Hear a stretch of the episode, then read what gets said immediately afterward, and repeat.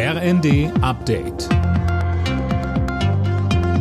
Stündlich neu. Auf den Punkt informiert. Ich bin Jana Klonikowski. Guten Abend.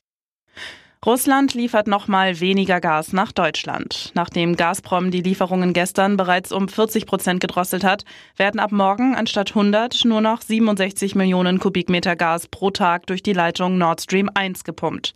Grund seien fehlende Ersatzteile für eine Verdichterstation. Dazu sagte Bundeswirtschaftsminister Habeck. Die erste Wartungstranche, wo das relevant geworden wäre, fällt unserer Kenntnis nach erst im Herbst an. Insofern ist auch bei mir der Eindruck, dass das eine politische Entscheidung ist und keine technische begründbare Entscheidung.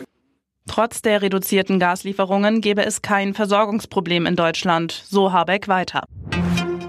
Weniger Abstand zwischen und mehr Fläche für Windkraftanlagen an Land. Das planen Kanzler Scholz und seine Minister. Ein neuer Gesetzentwurf legt konkretere Ziele für die Länder fest. Außerdem sollen die Planungsverfahren vereinfacht und beschleunigt werden. Die CDU-Spitze hat sich offenbar auf einen Kompromiss in Sachen Frauenquote geeinigt.